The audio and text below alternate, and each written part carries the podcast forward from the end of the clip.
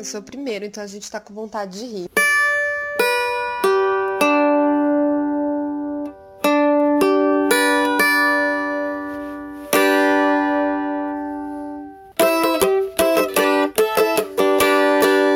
Ah, não consigo tocar isso. Oiê, eu sou a Bárbara.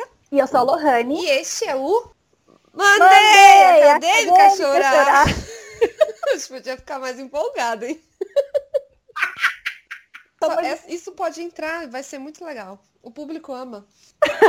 Humaniza a gente. Esse é um podcast sobre educação, pesquisas cabeçudas que podem e devem ser acessíveis.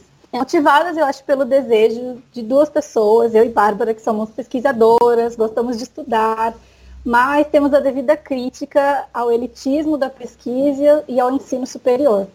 Então a pergunta é, e aí, a gente larga esses espaços ou a gente luta para mudá-los? É sobre isso. Os espaços, no caso, né? Acadêmica, acadêmica, academia, a universidade, é, o ensino superior, é, os, os institutos de pesquisas, e, enfim, né? Se a gente continua lutando para ocupar esses espaços, né? Ou a gente vai destruir eles e construir uma coisa nova. É a grande questão que eu não sei responder ainda. Não sei se você sabe responder, É. Não, não sei, até o final do, do programa a gente tem uma resposta. Mentira. Não Mentira. tem não, faz anos que a gente não tem essa resposta. Não é agora que a gente vai ter. Não É. é, agora. Então a gente pode contar primeiro um pouco da gente, né? Porque antes de apresentar, acho que é importante apresentar quem que tá fazendo, de onde vem essa ideia, onde ela foi germinada, quem somos, o que fazemos, o que estudamos e principalmente que incômodos e prazeres a gente tem nesse mundo da educação, nesse mundo da pesquisa, nesse mundo das universidades. Então, Lohane, conte um pouco de você, da sua vida, da sua cor preferida, se apresente. Tô me sentindo numa entrevista de emprego. É aqui. a ideia. Naquelas, não, emprego não. Uma entrevista é, de programa, de auditório. Pensa que eu sou a Ellen DeGeneres. Eu sou a Lohane, então eu sou historiadora, né? O povo se apresenta pela profissão, acho estranhíssimo.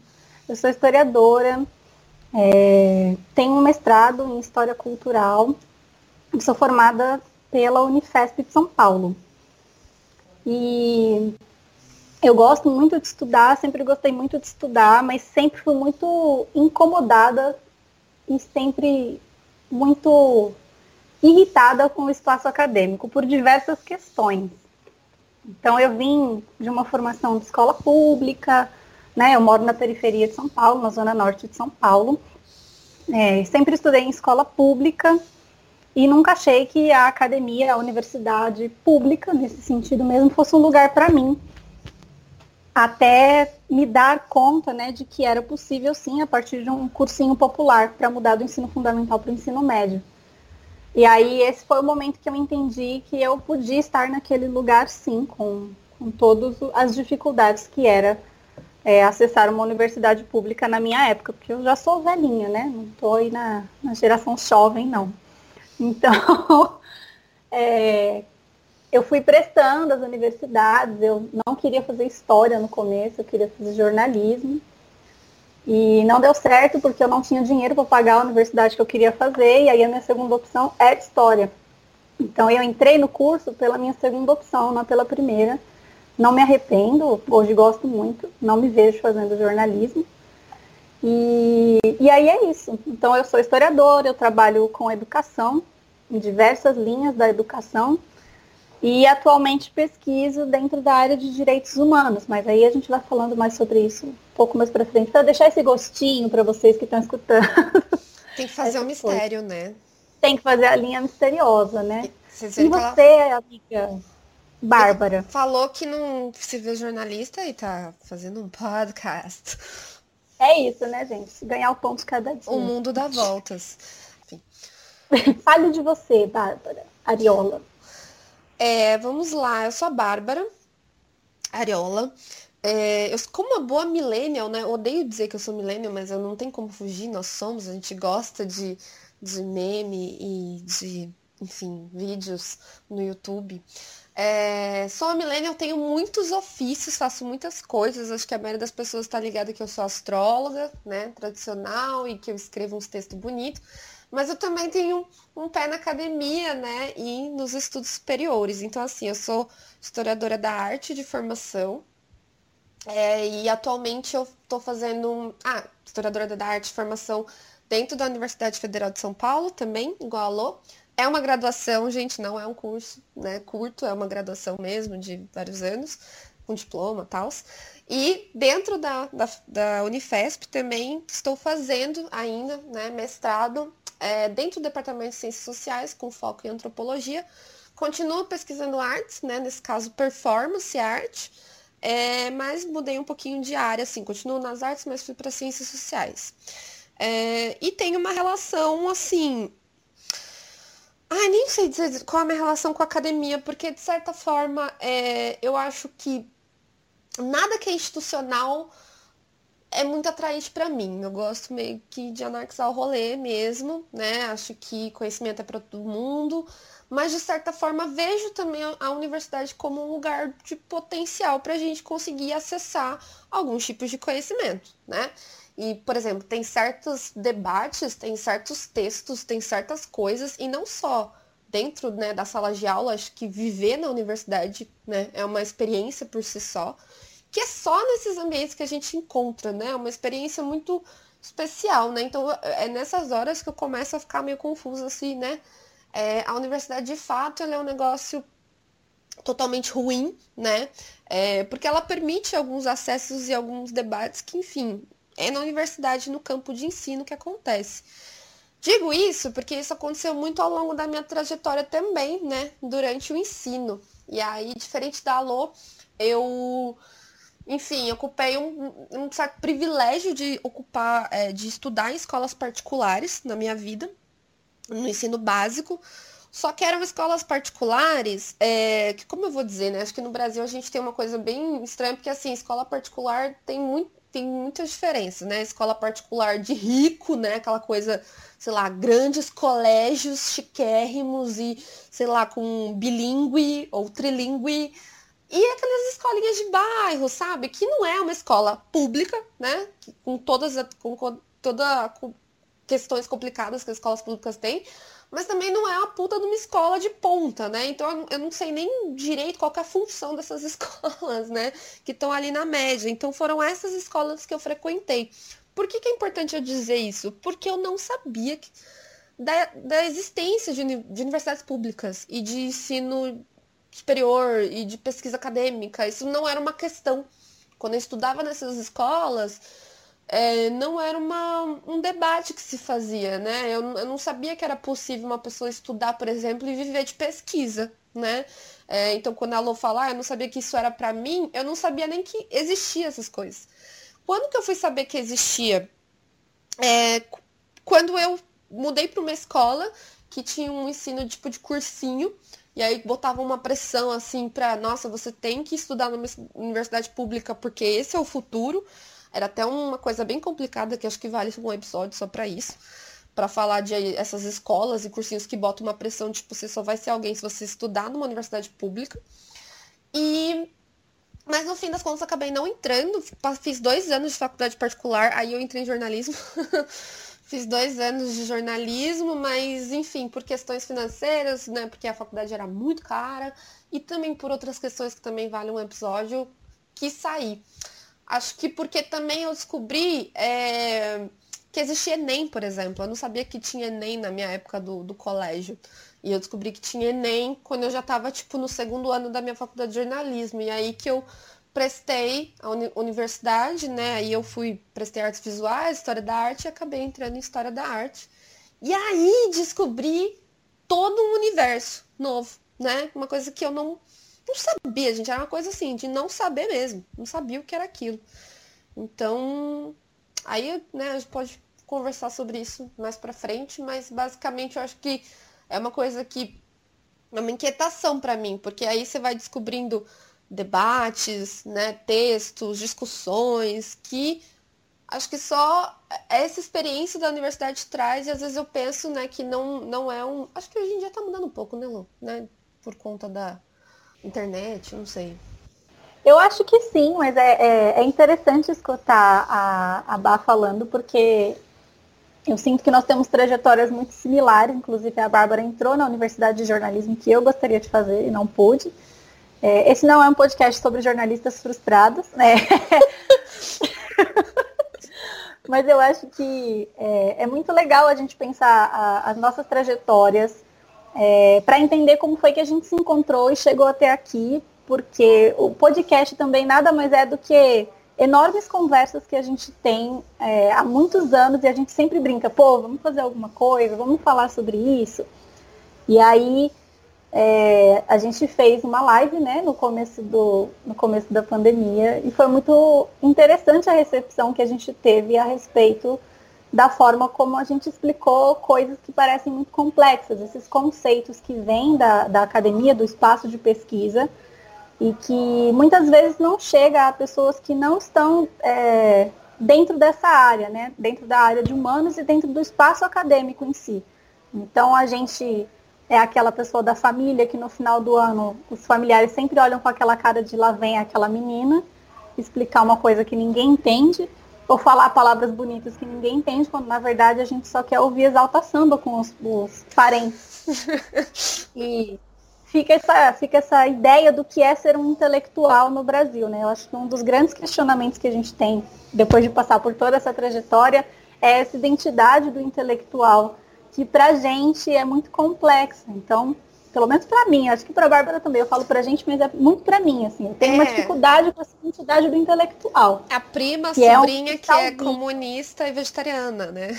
Isso. E aí, ou então, quando você tá num lugar, você é o cristalzinho da inteligência, assim. Você tem que manter uma postura, você tem que falar palavras bonitas, epistemologia, é, Sincroni...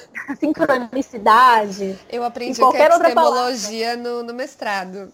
Pra ser bem é, sincera. Bem sincera. Então, o que, que é epistemologia? Aquela, aquela... Todo mundo fica falando epistemologia e eu, às vezes, eu uso essa palavra e fico, Bárbara, nem todo mundo sabe o que é epistemologia, né? Vamos com, com, com calma. Aí, a depender do status de crise do Brasil, surgem palavras novas. E aí você vai enfiando no, no vocabulário, né? Sem saber o que, que é, sem saber como funciona me incomoda essa, essa imagem, essa identidade do intelectual, assim, parece que ele não pode, ele está descolado da, da, da, realidade ou descolado da sociedade, né? Eu vivo brincando, parece que a gente é, tem essa coisa né, de conversar entre os pares dentro da universidade, que eu acho que é importante, faz parte do papel, mas eu não quero só conversar entre os pares, eu quero conversar com as pessoas para fora deste lugar. Eu adoraria que elas também entendessem algumas coisas é, também fizessem parte desse, desse lugar, porque me incomoda eu ter me formado numa universidade pública e esse conhecimento não sair para fora da universidade, não ir para outros lugares. Vários papos aqui nesse pequeno, nessa pequena apresentação. Sim. E dá 500 horas de podcast. Sim, e eu acho uma coisa que você falou que eu fiquei pensando é que uma coisa que eu tenho visto muito é ah, e o tal conhecimento, até dentro da astrologia eu vejo isso, é muito acadêmico, é muito elitista, é muito difícil. E aí eu fiquei uhum. pensando assim, o problema não é ser acadêmico e não é ser cabeçudo, tá. porque senão a gente vai começar a pensar que academia e assuntos cabeçudos é coisa de rico, né? Coisa de branco, é coisa de homem, né? Então, e não. O conhecimento acadêmico é para todos, o conhecimento superior, né, o pensar, o refletir é para todo mundo. A questão é isso, a linguagem, como a gente está fazendo, as políticas públicas, né, como a gente está tentando fazer isso ser acessível, né? Eu acho que não é ah, então vamos simplificar aqui, porque senão fica uma coisa meio paternalista, né, Lô? Tipo, ah, vamos falar do jeitinho Isso. que eles entendem, não é assim? Isso. Tipo... A questão não é ser é, simplista, né? Que a gente não está tentando ser simplista, a gente está tentando é, ser simples, trabalhar a comunicação mesmo. Como é que essas coisas dentro da universidade elas podem vir, tem um trabalho atrás disso. Ninguém aqui está falando é, abobrinha e groselha e achismo. A gente é pesquisadora, Bárbara e eu somos pesquisadoras, mas o nosso incômodo com a pesquisa é justamente a comunicação da pesquisa para outros lugares que não seja a academia. Aquele seu colega que é de outra área e não entende o que você pesquisa, é, a sua mãe já, eu sempre brinco assim, você quer saber se você é um bom pesquisador? É, explique para a sua família o que você pesquisa. Se eles não entenderem, temos um problema, que é um problema de comunicação, assim, seu irmão. Ai, até dói ouvir isso. e aí, ah, mas por que, que eles têm que saber? A pergunta é por que eles não podem saber. Exato. Exato. É muito, é muito difícil eles saberem o que você pesquisa. As outras pessoas, ai, mas aí o pessoal de exatas não entende, tem uma dificuldade com essas divisões.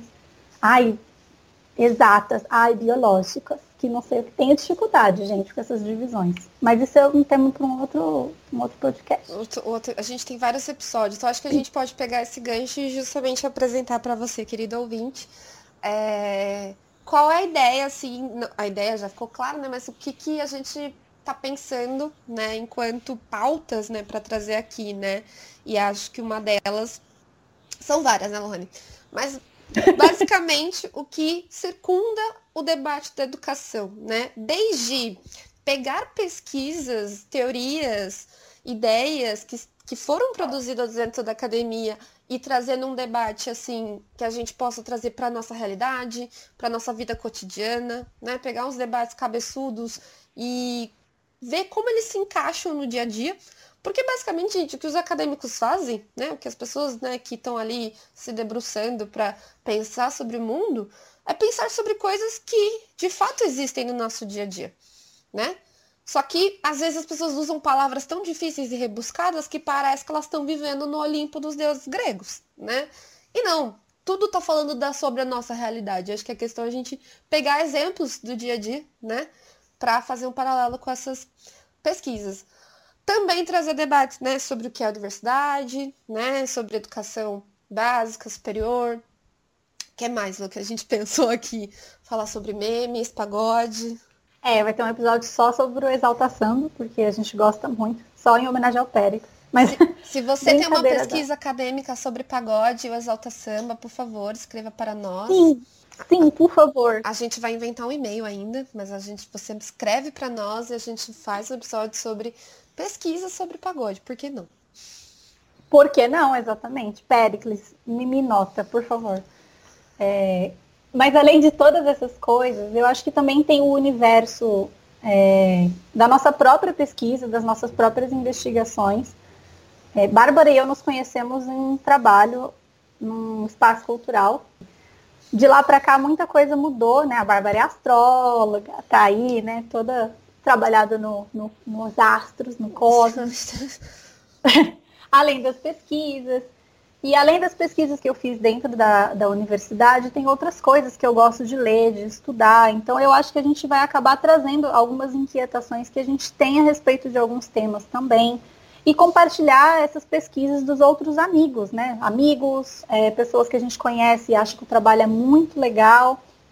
A ideia é fazer uma divulgação também, uma ampliação do conhecimento de outras áreas, de outras pessoas, e tentar trazer esse debate para a realidade mesmo, para o espaço social das pessoas. A gente quer trabalhar algumas coisas aí interessantes. Artes, literatura, é, música, Péricles. Gosto do Péricles, desculpa. um Péricles. beijo. É, se você ouvir esse podcast, manda um beijo para a Rony, pelo amor de manda Deus. Manda um beijo, favor, Péricles. E eu acho que é isso, amiga. Você está empolgada? Eu estou empolgadíssima. A gente tem uma lista de temas para falar. A gente está empolgadíssimo. Espero que vocês estejam empolgados também. A ideia, ela é ótima e a gente tem o que? Um monte de pauta. Eu não vou falar se você tiver ideia, manda, porque a gente tem muita ideia aqui. Pra... A gente ainda tem muita ideia. Aí quando faltar ideia, eu vou, vou fazer aquele negócio, todo mundo podcaster fala, se você tiver sugestões, então, por enquanto a gente tá aqui com muita ideia, né? Pensando em convidados, pensa... nossa, uh, muita coisa para fazer. Eu acho que é... acho que a Lu concorda comigo, mas quando a gente pensa em vários problemas estruturais da sociedade brasileira, todos eles se voltam para temos uma educação muito defasada, temos problemas no campo educacional, né? E essa é a origem de tudo. Então, por que não né, trazer um debate sobre educação, sobre né, esses profissionais que se debruçam para isso E, obviamente, temos nossas devidas limitações. A gente sabe que um podcast não é uma coisa que atravessa todas as casas, né? Nós não somos Rede Globo de televisões. Pode falar, né? Acho que pode, né? De marcas, aquelas. Pode. pode falar mal da é Globo. Um... Pode falar mal da Globo. É, Sim, a gente não vai ser chamado o programa da Fátima Bernardes, amiga, mas tudo bem. Mas é. a gente não tem esse alcance, mas tem, é um pouco mais, né, do que os muros da universidade. Então, falar muros da universidade é tão militância, né? A gente pode fazer episódio sobre isso também. Foi. Esse descansa militante. Descansa militante. Então acho que é isso, né, É isso, amiga. Espero que vocês nos acompanhem. A gente é agitada, acelerada, pensa muita coisa. A Bárbara e eu somos duas cabeçudas pensantes. E é uma delícia. eu acho uma delícia. É bom viver aqui dentro dessa cabeça. É bom. Eu acho uma delícia. Espero que vocês nos acompanhem. É, a gente nas redes sociais.